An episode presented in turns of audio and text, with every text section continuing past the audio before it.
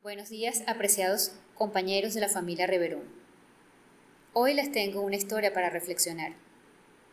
Una amiga docente de larga trayectoria me contaba recientemente que estaba esperando la llegada de una de sus hermanas desde Caracas, quien es modista de alta costura para que le hiciera el vestido que usaría en la boda de otra amiga suya muy querida.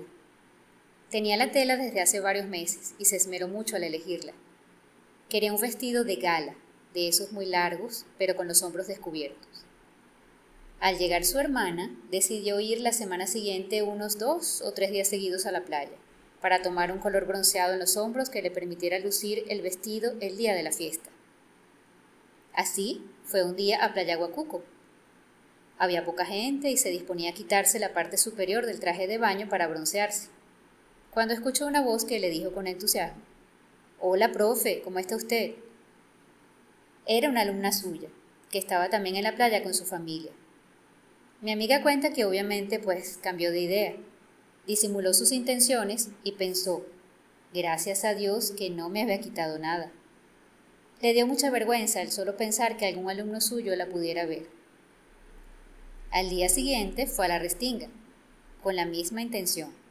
Esta vez, apenas llegando, la saludó otra mujer más o menos como de su edad, Hola profesora, ¿cómo está usted? ¿Cómo está su familia?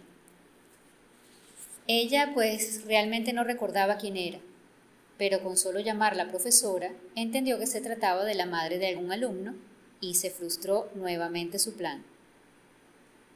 El tercer día fue a Playa La Pared, bien lejos de su casa y de las instituciones donde alguna vez dio clases. Ya su hermana le tenía listo el vestido y la boda era esa misma semana. A su alrededor había unas pocas personas. Se aseguró de que nadie la estaba mirando y que no conocía a ninguno de los presentes. Pero, al intentar nuevamente quitarse la parte superior del traje de baño, pensó, no, no, no, no puedo. Igual estos son alumnos de alguien más, o son madres y padres de los alumnos de alguien más. Finalmente decidió usar maquillaje bronceador en crema.